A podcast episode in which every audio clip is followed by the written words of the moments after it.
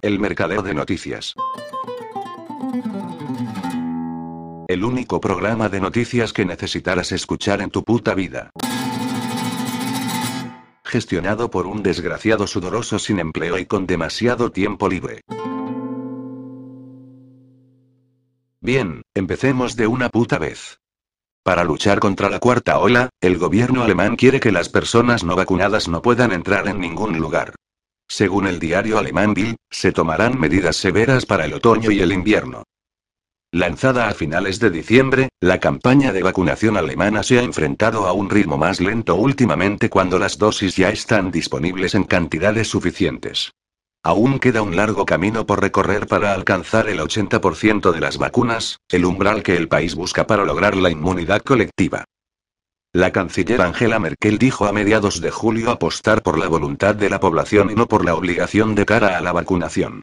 Alemania ha llevado hasta ahora una política muy cautelosa en el manejo de la epidemia, manteniendo muchas restricciones de forma duradera. Muchas de esas restricciones ahora se levantaron, pero para ir al cine o a ciertos restaurantes, los espectadores deben demostrar que son inmunes, ya sea por una vacuna o porque aquellos que no están vacunados deben dar negativo. Estrictas restricciones por delante según Bill, Angela Merkel y su gobierno ahora implementarán medidas mucho más duras para los no vacunados a principios o mediados de septiembre. Entre otras cosas, ir a restaurantes, hoteles, eventos bajo techo y la peluquería solo sería posible para personas vacunadas, que puedan tener una prueba negativa o prueba de que están curadas. Si el número de infecciones u hospitalizaciones supera un cierto límite, las personas no vacunadas no podrán trabajar en absoluto en el sector de la hostelería. Según el periódico Frankfurter Allgemeine Zeitung, el ministerio quiere aumentar la presión sobre quienes no quieren vacunarse. Además del acceso prohibido a muchos lugares para refractarios de las vacunas, las pruebas gratuitas se eliminarán gradualmente este otoño y es posible que se requieran más cosas. El 52,2% de la población alemana, es decir, más de 40 millones de personas, está actualmente totalmente vacunada, según cifras publicadas este miércoles por la agencia de noticias AFP. Cuantas más personas se vacunen ahora, más seguro será el otoño y el invierno. Declaró el ministro de Salud, Jens Spahn. La regla 3G y confinamiento solo para no vacunados. Además, el próximo mes entrará en vigor la regla 3G vacunados, curados o con resultados negativos. Si una persona no cumple una de las tres condiciones, ya no se le permitirá trabajar en el sector de la hostelería, peluquería u otras profesiones de contacto.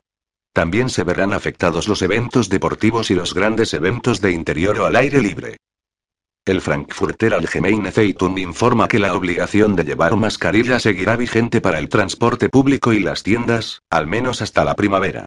El mantenimiento de distancia de seguridad, la ventilación y otras medidas higiénicas también se mantendrán en áreas donde se congregue un gran número de personas.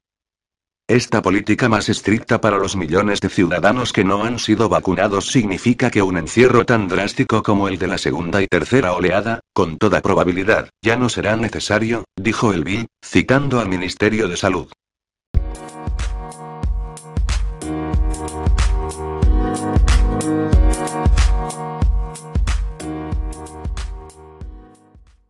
La medida se produce en un momento en el que la empresa se enfrenta a unas 30.000 demandas judiciales de clientes que creen que el uso de estos productos, incluido el emblemático Roundup, les ha provocado cáncer, como informó a Web.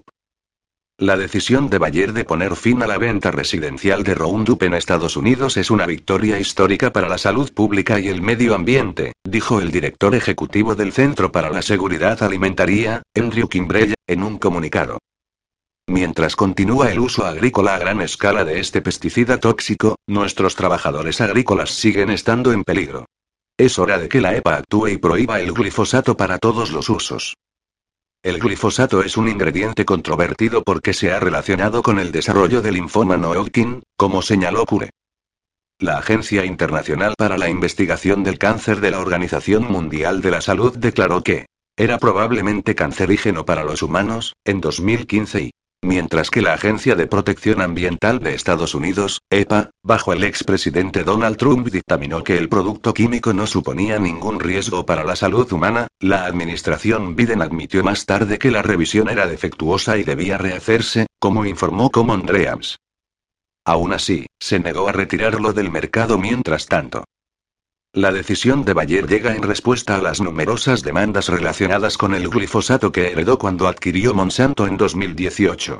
Los jurados se pusieron del lado de los demandantes en tres juicios muy vistosos antes de que Bayer llegara a un acuerdo en torno a 95.000 casos en 2020 por valor de 10.000 millones de dólares. Ese acuerdo, que fue uno de los mayores en la historia de Estados Unidos, permitió a Bayer seguir vendiendo Roundup sin ninguna advertencia. Sin embargo, la empresa todavía se enfrenta a más litigios, y dijo que decidió retirar el producto del uso residencial para evitar más.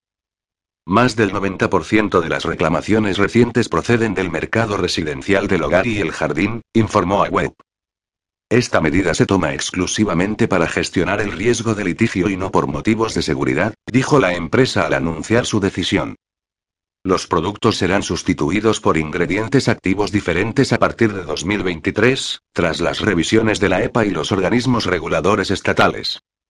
Liam Condon, presidente de la División de Ciencias de los Cultivos de Bayer, declaró a Web que enero de 2023 era la fecha más temprana en la que el cambio podía aplicarse razonablemente. Esto es desde un punto de vista normativo y logístico, de lo que es posible, dijo Condon durante una conferencia telefónica con inversores, como informó a Web.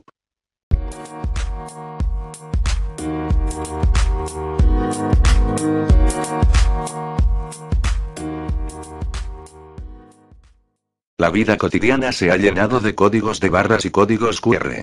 Están en las mercancías de los supermercados, en los paquetes de entrega, en los billetes de tren o avión, en las entradas de conciertos, en los restaurantes y, por supuesto, en los certificados de vacunación. Los códigos de barras los interpretan lectores, que son tanto aparatos físicos como programas informáticos que cualquiera puede descargar en su móvil. Lo mismo que cualquier dispositivo, un lector de códigos QR se colapsa cuando lee la siguiente cadena de 68 caracteres. X5 o exclamación de cierre P por ciento arroba A4. La industria informática utiliza esos caracteres para comprobar el funcionamiento de los programas antivirus. Cuando un programa antivirus se encuentra con dicha cadena, supone que está en presencia de una aplicación intrusiva y procede a eliminarla por varias formas, que dependen del sistema de seguridad. Normalmente, la cadena de caracteres se inserta en un archivo de prueba llamado EICAR, pero también se puede incluir en otro formato, como un código de barras.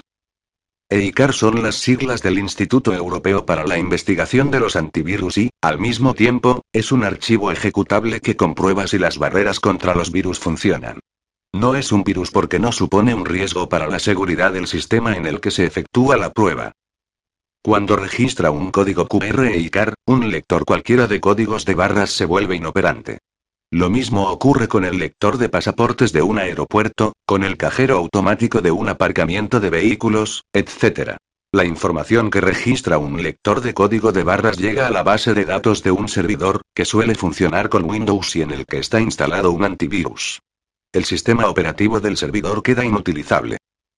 En algunos países han comenzado a circular pegatinas con el código QR e ICAR. Los piratas también difunden gorras o camisetas con el código QR e ICAR impreso en ellas.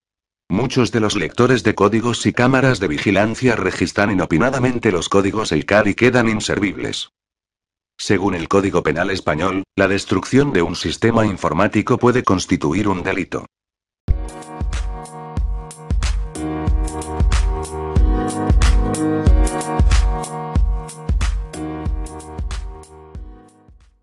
Desde hace algunos años, Wikipedia tiene una entrada difamatoria sobre mí que no se puede editar para que sea menos difamatoria. Así que imagina mi sorpresa al saber que un cofundador del sitio lo acusa de no ser neutral y, en febrero de 2021, Larry Sanger, uno de los fundadores de la enciclopedia en línea, dijo, los días del robusto compromiso de Wikipedia con la neutralidad han quedado atrás. No era la primera vez que hablaba en contra de Wikipedia. Personalmente, me sorprendió saber que Wikipedia fue alguna vez neutral. En su post más reciente, Wikipedia es más unilateral que nunca, Sanger escribió. Wikipedia, como muchas otras instituciones profundamente sesgadas de nuestro valiente nuevo mundo digital, se ha convertido en una especie de policía del pensamiento que ha encadenado de facto los puntos de vista conservadores con los que no están de acuerdo. La democracia no puede prosperar en estas condiciones. Sostengo que Wikipedia se ha convertido en un oponente de la democracia vigorosa.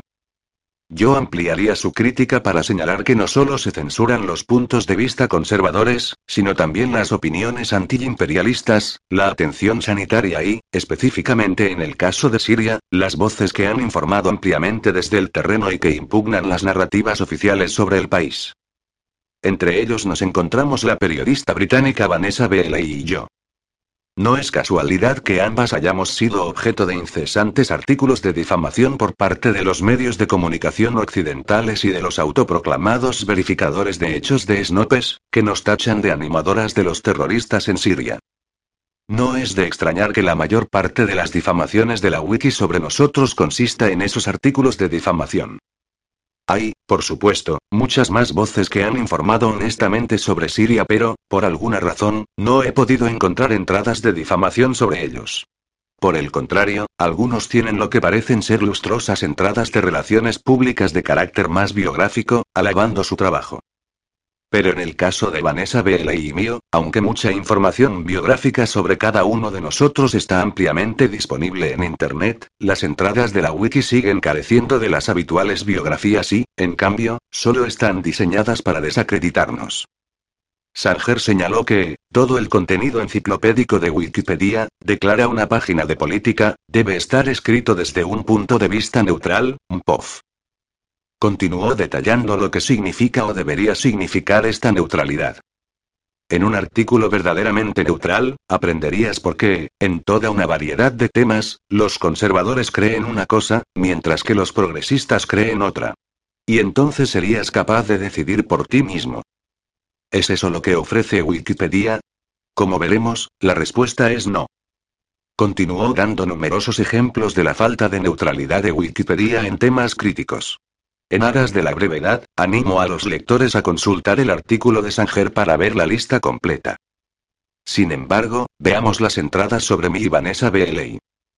La mía se refiere a mí como, una activista y bloguera canadiense conocida por promover teorías conspirativas sobre Siria. Relegarme a bloguero tenía la clara intención de disputar mis credenciales como periodista. Unas credenciales que el Club de Prensa de Periodistas de México consideró lo suficientemente creíbles como para otorgarlas. Del mismo modo, el galardonado periodista y cineasta John Pilger consideró más recientemente que mi último artículo sobre el engaño químico de Gouma era un informe excepcional. La calumnia de Wiki también afirma que escribo artículos de opinión para la cadena de televisión RT. Durante un tiempo, esa línea decía, Escribe artículos de opinión para el medio de comunicación controlado por Rusia RT, una afirmación falsa que muchos periodistas, incluidos los verificadores de hechos de Channel 4, han repetido con copy-paste sin molestarse en ver que, al igual que decenas de otros periodistas, lo que escribo es en realidad para la sección de OPEDG del sitio web de RT. La entrada continúa citando la letanía de artículos de desprestigio contra mí desde 2016, desprestigios que he refutado, y que siempre se leen igual. Asesinatos de carácter de copy-paste que blanquean el terrorismo en Siria. Además, hay un caso claro de difamación. La afirmación de Wikipedia de que fui a un viaje patrocinado por el gobierno a Corea del Norte. De hecho, mi viaje de agosto de 2017 a la RTDC no fue pagado por ningún gobierno, sino por mí mismo, con algo de apoyo de un colega que sabía que vivía con poco dinero. Esta mentira fue regurgitada recientemente por el periodista británico, y uso este término generosamente, Brian Whitaker. ¿Hay algún abogado especializado en difamación? Del mismo modo, la entrada de difamación de Wiki sobre Vanessa Bailey la relega a un mero estatus de bloguera aunque John Pilger piensa lo suficientemente bien de ella, y de mí, como para haber destacado nuestro trabajo de investigación fundamentado, y en 2018 fue incluida en una lista de los periodistas más respetados del Reino Unido. Incluye la misma línea de teorías conspirativas y desinformación que la mía, así como la habitual y predecible retórica antirrusa. Pero incluso yo me sorprendí al ver la afirmación de Wikipedia de que Belia ha sido una invitada frecuente en Infowars. Cuando le pregunté sobre esto, me respondió. Esto es una mentira absoluta. Nunca he sido invitada de Infowars. Desafío a Wikipedia a que publique las múltiples entrevistas que dicen que existen. No pueden. Así que ahí lo tenemos. No solo las entradas no están ni siquiera cerca de ser neutrales, sino que cada una contiene una fabricación descarada además de los asesinatos de personajes. En algún momento de 2018, compartí un correo electrónico que había recibido de un editor de Wikipedia, que señalaba. Querida Eva, te escribo para informarte de que hemos tomado medidas contra un usuario baneado que evadió su prohibición para crear un artículo sobre ti. El artículo ha sido eliminado. No tengo el contexto completo, pero el contenido parece haber sido extremadamente problemático y por tu Twitter y la avalancha de correos electrónicos de simpatizantes que recibimos ayer, deduzco que esto ha sido un problema durante algún tiempo.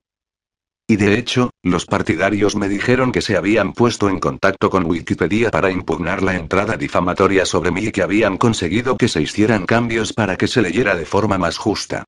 Sin embargo, en poco tiempo, la entrada volvió a ser casi exactamente como era originalmente. La parte de Wikital de la entrada difamatoria sobre mí señala. El material polémico sobre personas vivas que no tenga fuentes o tenga fuentes deficientes debe ser eliminado inmediatamente del artículo y de su página de discusión, especialmente si es potencialmente difamatorio. Si dicho material se inserta repetidamente, o si tiene otras preocupaciones, por favor informe del problema en este tablón de anuncios. Pero no, eso no ha ocurrido en mi entrada. En la misma página, los partidarios llamaron la atención de Wikipedia. Está rozando el WP. Attack. No hay nada sobre sus primeros años de vida, su educación o sus actividades de voluntariado, etc., que se esperaría encontrar en una biografía. Es solo un monólogo de opiniones críticas, con un par de líneas al final para cubrir su respuesta y con un enfoque selectivo en las habituales palabras clave sesgadas que se utilizan para despreciar. Otro crítico de la entrada señaló que las fuentes utilizadas eran cuestionables, e incluso señaló que una de las fuentes, Al Jazeera, es propiedad de la familia real qatarí y Qatar ha estado financiando a algunos de los rebeldes salafistas en Siria. ¿En serio, alguien cree que informarán de forma mínimamente justa sobre Eva Bartlett? En su post de junio en Wikipedia, Larry Sanger escribió. La democracia requiere que los votantes reciban toda la gama de puntos de vista sobre cuestiones controvertidas, para que puedan decidir por sí mismos. Si las principales fuentes de información de la sociedad marchan al unísono ideológicamente, se burlan de la democracia. Entonces, los ricos y poderosos solo tienen que hacerse con el control de los pocos órganos aprobados de pensamiento aceptable. Entonces podrán manipular y, en última instancia, controlar todo el diálogo político importante.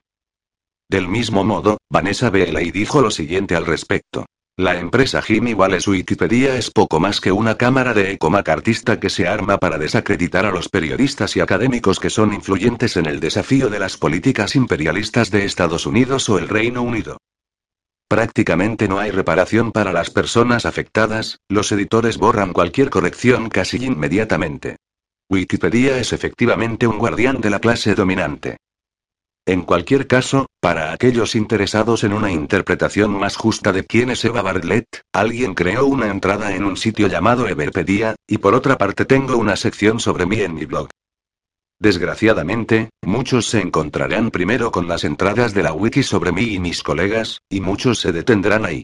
Pero, después de todas las difamaciones, mi piel se ha engrosado y estoy en paz con el hecho de saber que he informado honestamente. Dudo mucho que los editores que están detrás de esas difamaciones en la wiki puedan decir lo mismo de sus ediciones.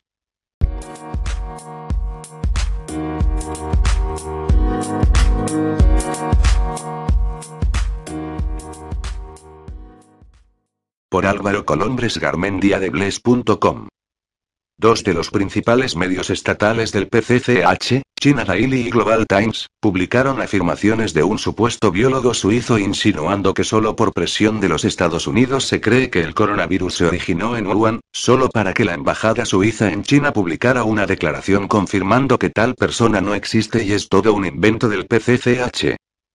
En un burdo intento más de desviar la atención internacional sobre el rol y la responsabilidad que tuvo el Partido Comunista Chino en la pandemia, los medios estatales chinos publicaron dos notas de un experto suizo que denunciaba la presión de los Estados Unidos para investigar el origen del virus en China. El biólogo Wilson Edwards, según China Daily, utilizó su cuenta de Facebook para decir, Como biólogo, he visto con consternación en los últimos meses cómo se ha politizado el rastreo del origen del COVID-19, y añadió que los nuevos planes de la OMS están en gran medida motivados políticamente. En su reporte, el medio vocero del PCCH, además denuncia que los Estados Unidos ha politizado la pandemia de COVID-19 hasta tal punto que ha dado lugar a ataques por motivos raciales contra los asiáticos que viven allí, refiriéndose a los reportes de ataques no provocados, de principalmente afroamericanos contra asiáticos en ciudades como Nueva York. El Global Times, otro de los medios en inglés del PCCH, afirmó reportó. Estados Unidos está tan obsesionado con atacar a China en la cuestión del rastreo del origen que se resiste a abrir los ojos a los datos y las conclusiones, dijo Edwards citando a una fuente de la OMS. Pero aparentemente la noticia se hizo viral y llegó a los oídos de los suizos que trabajaban en la embajada en China, quienes se tomaron la molestia de refutar la existencia del supuesto biólogo. Looking for Wilson Edwards, a y biologist, cited in present social media in China over the last several days. If you exist, we would like to meet you. But it is more likely that this is a fake news, and we call on the Chinese present netizens to take down the post. pic.twitter.com barra u6q5 Egipto. Embassy of Switzerland in Beijing, arroba Swiss en China, August 10, 2021.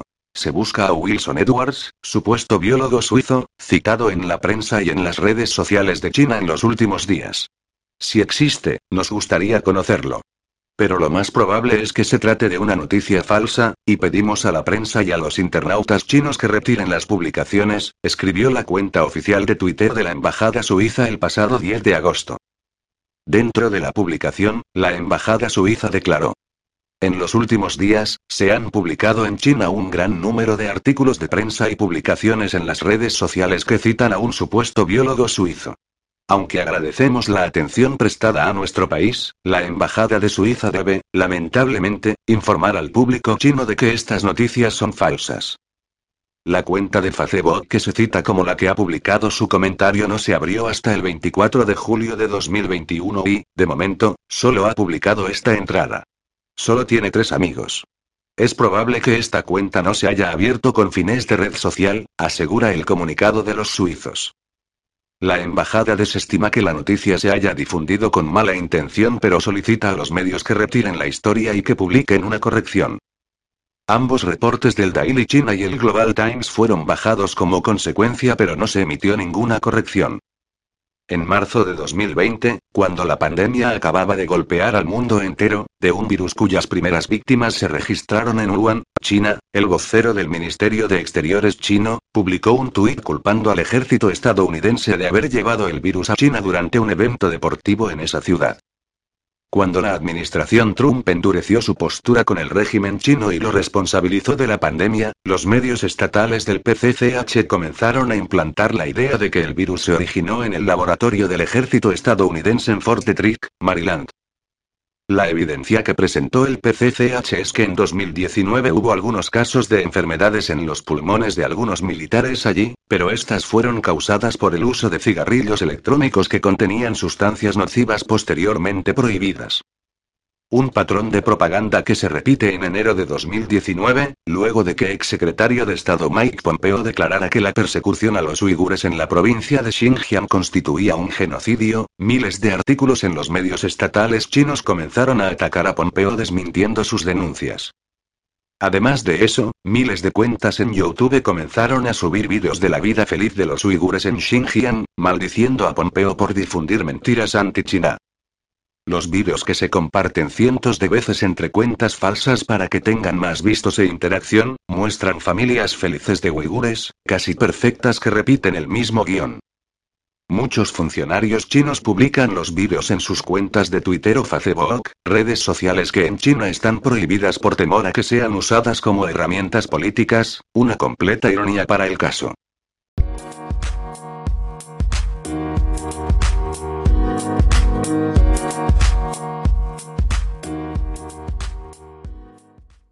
En primer lugar, me quito el sombrero ante todos aquellos que han conseguido convertir el coronavirus en una crisis sanitaria mundial, en una pandemia mundial.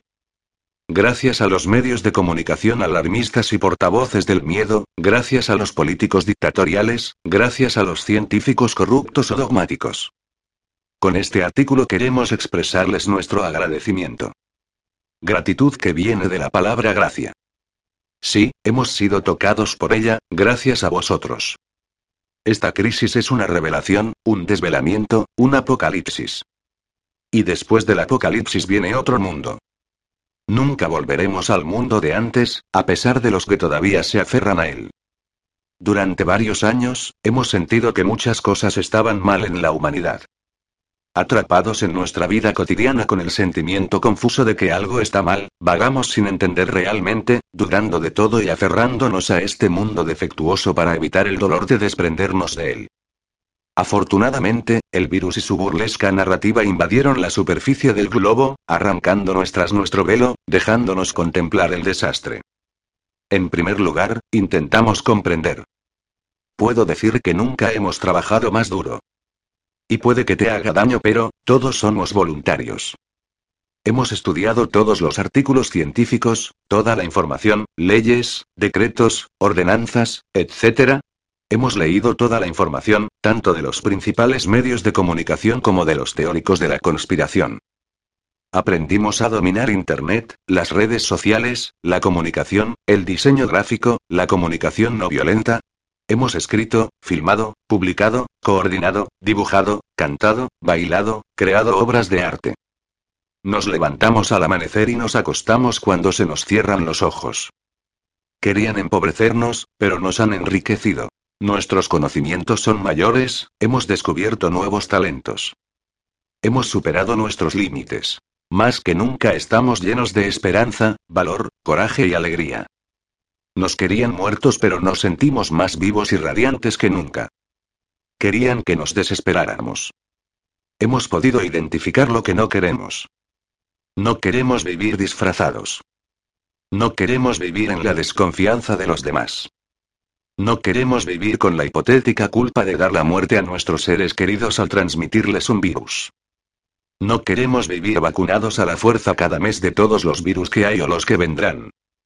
No queremos un pasaporte sanitario, reconocimiento facial, no queremos vivir en un archivo.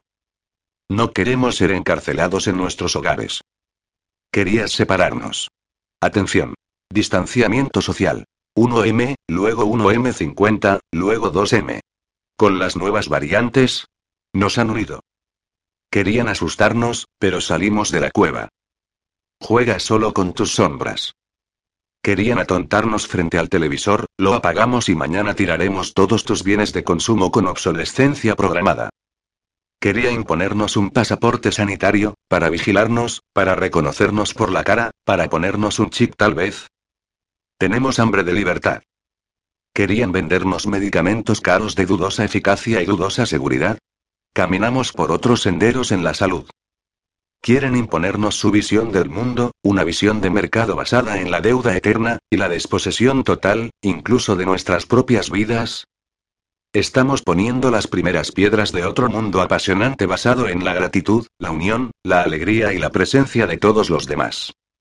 Así que un enorme agradecimiento a vosotros por todos estos beneficios. Por Dr. Louis Fauché, reanimador anestesista y fundador de la plataforma ReinfoCovid.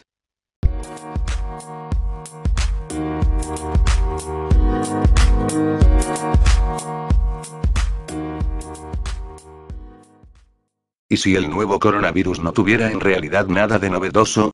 ¿Y si la denominada pandemia no fuera otra cosa que una campaña de coerción y terror con el objetivo de hacer grandes negocios? ¿Y si las pruebas de todo esto se encuentran en el registro público de archivos de patentes de Estados Unidos?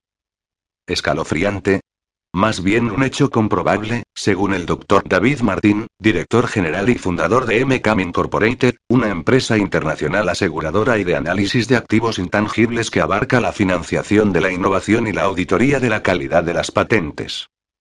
Sobre la supuesta novedad del coronavirus, este especialista sostiene que fue una ilusión fabricada. De ello dan cuenta 73 patentes emitidas entre 2008 y 2019, que tienen los elementos supuestamente novedosos del SARS-CoV-2, específicamente en lo que se refiere al sitio de clivaje polibásico, el dominio de unión al receptor de AC2 y la proteína espiga, detalló Martín en una reciente entrevista mantenida con el abogado Rainer Fuellmich, que encabeza el Comité Alemán de Investigación del Coronavirus.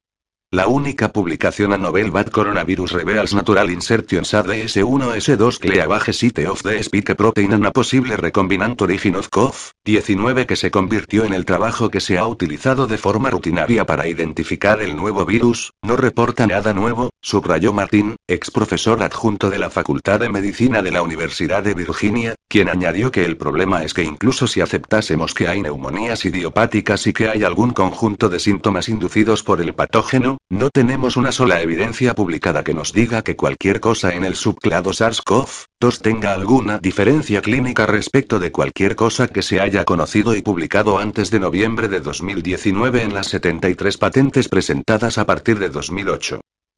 Todo eso está disponible en el registro público de archivos de patentes, que cualquier persona de la audiencia puede revisar y el Public Per, Oficina de Marcas y Patentes de Estados Unidos, tiene no solo las pruebas, sino también los documentos reales, que tengo también en mi poder, aseguró. Para llegar a tales hallazgos, Martín y su equipo revisaron las más de 4.000 patentes que se han emitido en torno al coronavirus SARS, síndrome respiratorio severo agudo. Hemos hecho una revisión muy completa de la financiación de todas las manipulaciones del coronavirus, que dieron lugar al SARS como subclado de la familia del coronavirus beta, puntualizó. Según precisó Martín, al confeccionar el documento que reúne todos estos descubrimientos tomaron las secuencias genéticas reales reportadas como nuevas por el Comité Internacional de Taxonomía de los Virus, INCRIF, por sus siglas en inglés, de la Organización Mundial de la Salud y las contrastaron con los registros de patentes que estaban disponibles en la primavera de 2020. Lo que encontramos, como verán en este informe, son más de 120 pruebas que sugieren que la declaración de un nuevo coronavirus era en realidad una falacia completa. No había ningún coronavirus nuevo, insistió. De hecho, Martín encontró registros en los archivos de patentes de secuencias atribuidas a lo que se consideró ahora novedoso, que se remontaban a patentes que se solicitaron ya en 1999. La primera vacuna la diseñó Pfizer en 2000. Tampoco el concepto de la novedosa vacuna desarrollada contra el coronavirus es nuevo, de acuerdo con la investigación del especialista en patentes. En ese sentido, afirmó que la primera vacuna patentada para el coronavirus fue en realidad buscada por Pfizer, la cual consistía específicamente en esta proteína S o espiga. Es exactamente lo mismo que, supuestamente, nos hemos apresurado a inventar ahora. La primera solicitud fue presentada el 28 de enero de 2000, hace 21 años, remarcó.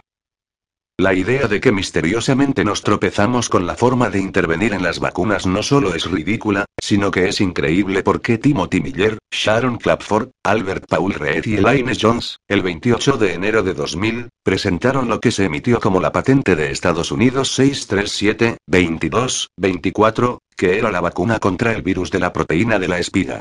Una vacuna para el coronavirus canino, que es en realidad una de las múltiples formas de coronavirus, prosiguió Martín, para luego detallar que los primeros trabajos hasta 1999 se centraron en el ámbito de las vacunas para animales. Más tarde, según relató el director de MCAM, Anthony Fauci y el Instituto Nacional de Alergias y Enfermedades Infecciosas, NIAID, por sus siglas en inglés, encontraron que debido a su maleabilidad el coronavirus resultaba un candidato potencial para las vacunas contra el VI. El SARS no es en realidad una progresión natural de una modificación genética del coronavirus. De hecho, muy específicamente en 1999, Anthony Fauci financió una investigación en la Universidad de Carolina del Norte en Chapel Hill para crear un coronavirus infeccioso de replicación defectuosa, ajustado específicamente al epitelio pulmonar humano, aseveró Martín, quien puntualizó que tal definición consta en una solicitud de patente presentada el 19 de abril de 2002, bajo el número 727-93-27. En otras palabras, construimos la enfermedad SARS y la patentamos el 19 de abril de 2002, reiteró y aclaró que esto fue antes de que hubiera un supuesto brote en Asia. Martín explicó que el receptor de la AC, el dominio de unión AC2, la proteína espiga S1 y otros elementos de lo que hemos llegado a conocer como este patógeno, no solo fueron diseñados, sino que pueden ser modificados sintéticamente en el laboratorio, utilizando nada más que las tecnologías de secuenciación de genes, al tomar el código informático y convertirlo en un patógeno o un intermedio del patógeno. Esa tecnología se financió exclusivamente, en los primeros tiempos, como un medio por el cual podríamos aprovechar realmente el coronavirus como vector para una vacuna contra el VI, remarcó. Pero, a su vez, el especialista en patentes de innovación explicó que, en los primeros días del año 2000, a su organización se le pidió que vigilara las violaciones del Tratado de Armas Biológicas y Químicas. Por este motivo, a lo largo del otoño de 2001 comenzaron a monitorear un enorme número de patógenos bacterianos y virales que estaban siendo patentados a través de los Institutos Nacionales de Salud, NI, el NIAID y el Programa de Enfermedades Infecciosas de los Servicios Armados de los Estados Unidos, AMRID, y una serie de otras agencias a nivel internacional que colaboraban con ellos. Nuestra preocupación era que el coronavirus estaba siendo visto no solo como un potencial agente manipulable para su uso como vector de vacunas, sino que también estaba siendo claramente considerado como un candidato a arma biológica. De modo que nuestro primer informe público sobre esto tuvo lugar antes del brote de SARS, a finales de 2001, reveló Martín. La expresión nueva normalidad la acuñan las farmacéuticas en 2004 al parecer, ni siquiera el actualmente publicitado eslogan de nueva normalidad es nuevo.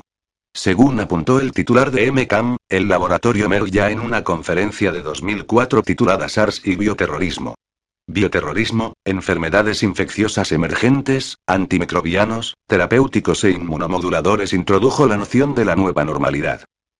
La primera introducción de la campaña de la nueva normalidad, en la que se trataba de conseguir que la gente aceptase una vacuna universal contra el coronavirus y la gripe, se adoptó en realidad el 6 de enero de 2004.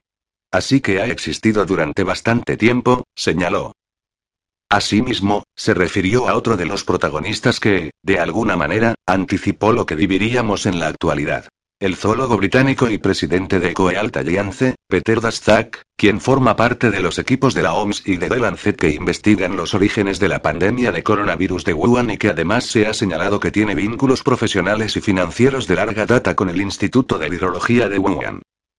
Mi cita favorita de esta pandemia es una declaración hecha en 2015 por Peter Daszak, reportada en The National Academy Express, el 12 de febrero de 2016. Tenemos que aumentar la comprensión pública de la necesidad de contramedidas médicas, tales como una vacuna universal contra los coronavirus.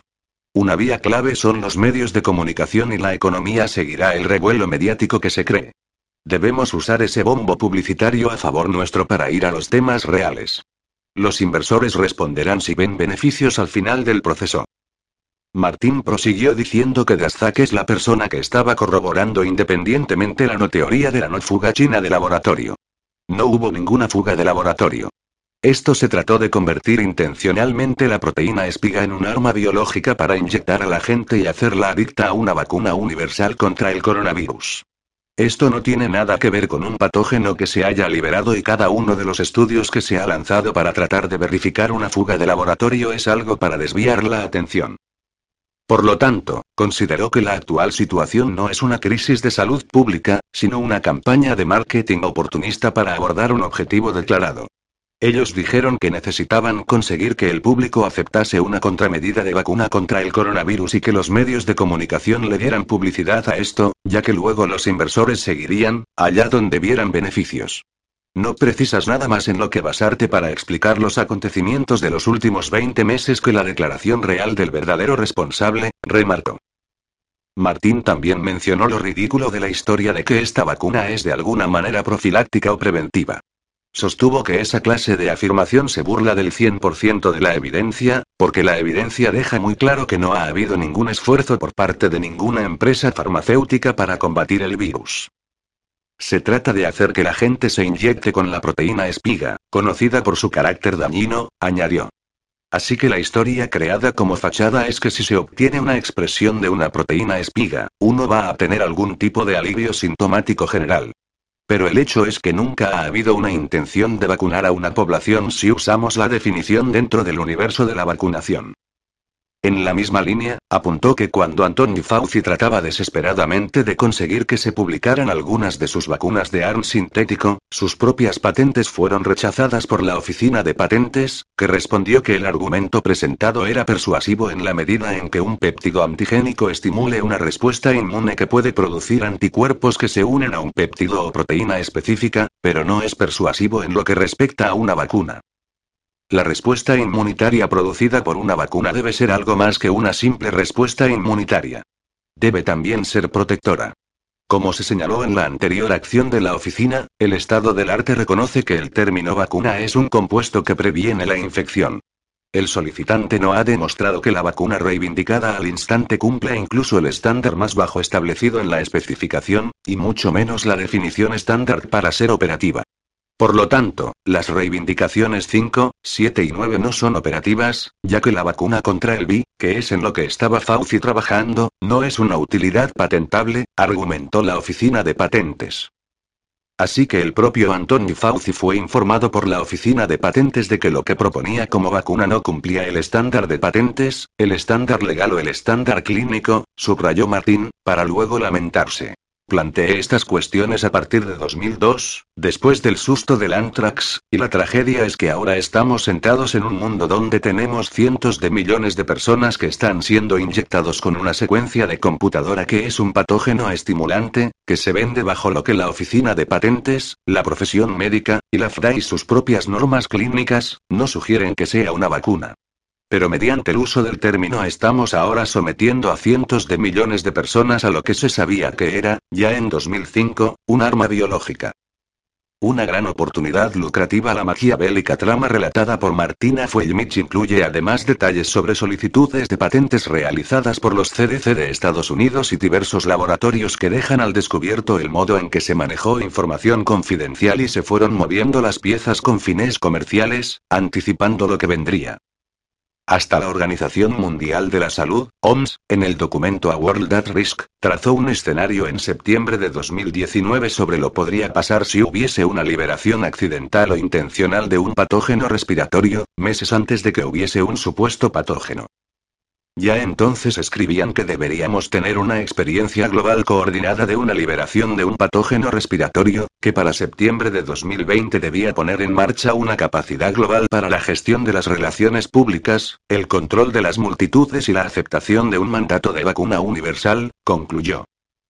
Algunas de las patentes que menciona Martín a lo largo de la entrevista son 637, 22, 24, 722, 08, 52, 777, 65, 21.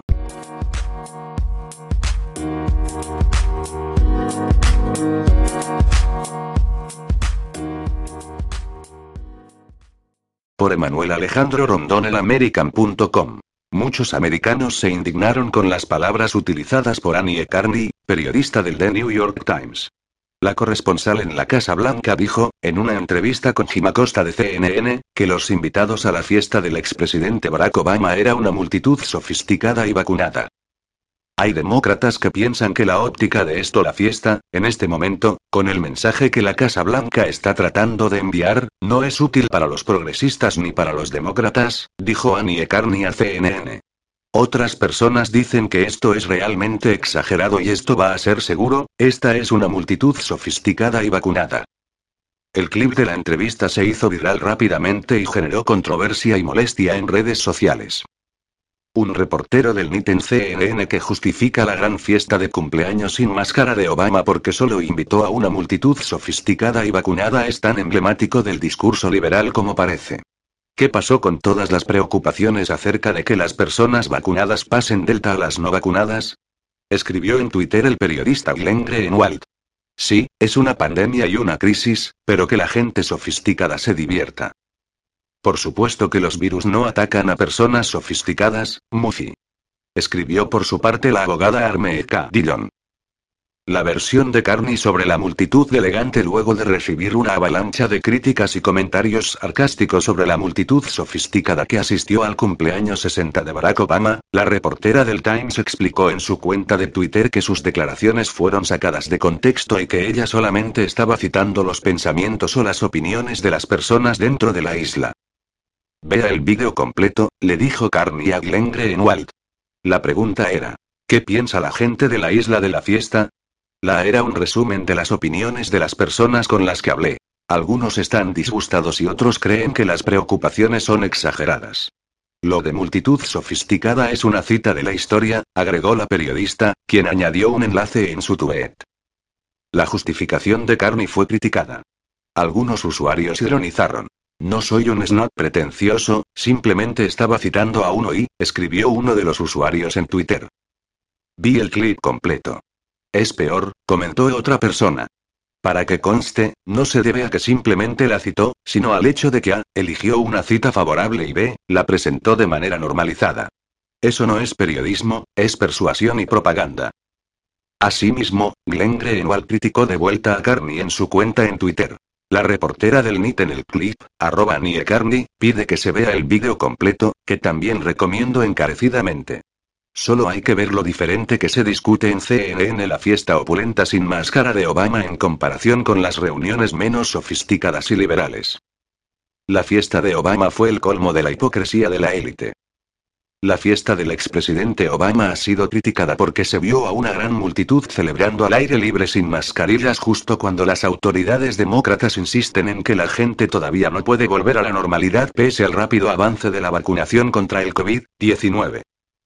Maureen Callahan, columnista del New York Post, escribió un artículo titulado Jets privados y sin máscaras. La fiesta de Obama fue el colmo de la hipocresía de la élite. Mientras el resto de Estados Unidos lucha con la incertidumbre sobre el empleo y la reapertura de las escuelas, los cambios en los mandatos de las máscaras, la ansiedad por las vacunas y las variantes, la salud de la economía y la ciudadanía en general, Obama tuvo que ir a organizarse una enorme y épica fiesta de cumpleaños de tres días en Martha's Vineyard, escribió Callan. Uno pensaría que un expresidente que claramente se considera más inteligente y sensible que la mayoría ejercería cierta moderación.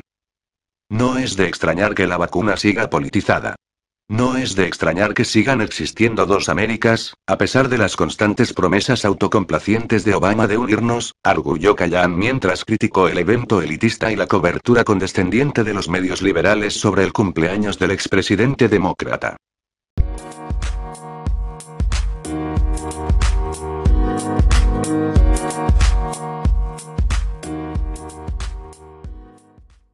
Por andresvacadebles.com.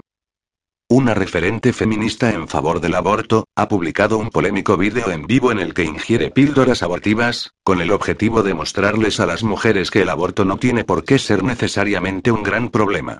Los vídeos provocaron indignación en los círculos pro vida, quienes aseguran que la medida es irresponsable y, además de promover el aborto, atenta contra la seguridad de millones de mujeres. Amelia Bonou, cofundadora de Show Your Abortion, una agrupación destinada a promover la legalización y normalización del aborto, publicó una serie de vídeos que dividió en dos secciones. En el primero de los vídeos, se puede ver a Bonou promoviendo el uso de las pastillas abortivas, minimizando absolutamente los riesgos, indicando cómo conseguirlas fácilmente y haciendo especial hincapié en que pueden ser consumidas sin la supervisión de un médico o persona especializada. El segundo vídeo es mucho más polémico aún. En él se puede ver cómo Bono compra las píldoras de modo online a una agrupación supuestamente sin fines de lucro que comercializa las drogas abortivas a un precio de 150 dólares aproximadamente. También aclaró que ella no está embarazada y solo va a consumir las pastillas para experimentar sus efectos. Dos días después, recibió el paquete con las píldoras abortivas. Una tableta de mifepristona y ocho tabletas de misoprostol. Más tarde comenzó a prepararse para su no aborto y entre otras cosas, advirtió a su compañera de cuarto, quien ha tenido múltiples abortos con medicamentos, que esté preparada para cuidarla. Luego, la influencer, que ya había declarado no estar embarazada, muestra cómo ingiere las pastillas. Mientras lo hacía, describió sus efectos. Primero, se tragó la píldora de mifepristona, que comienza el proceso de aborto. En realidad, no sientes nada después de tomarlo y puedes seguir con tu vida normal, haciendo lo que sea, describió.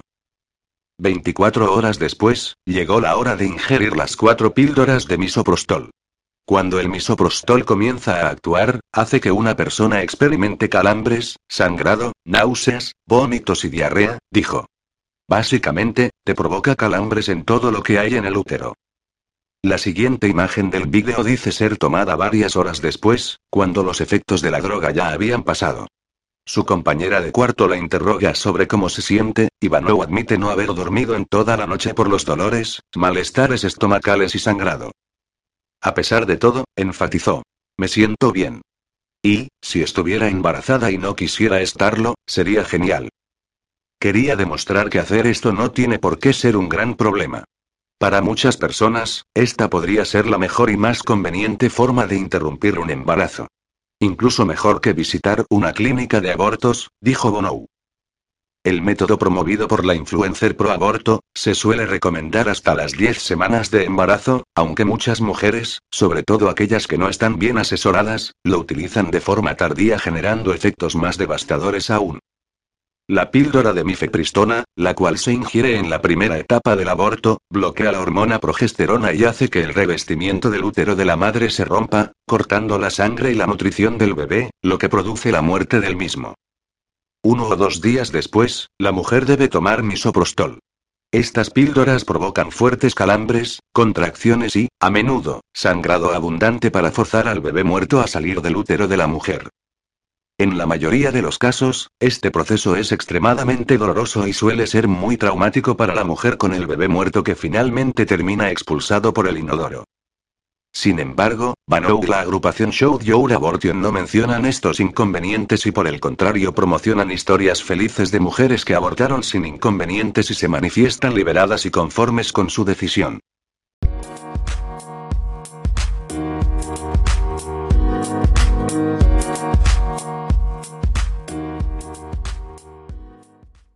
Estamos asistiendo estos días a una agobiante e indecente campaña mediática en pro de la vacunación obligatoria con el subliminal mensaje, en el Estado español, de que se trataría de un debate, debate inexistente pues los llamados despectivamente negacionistas no tienen voz. O son insultados o ridiculizados.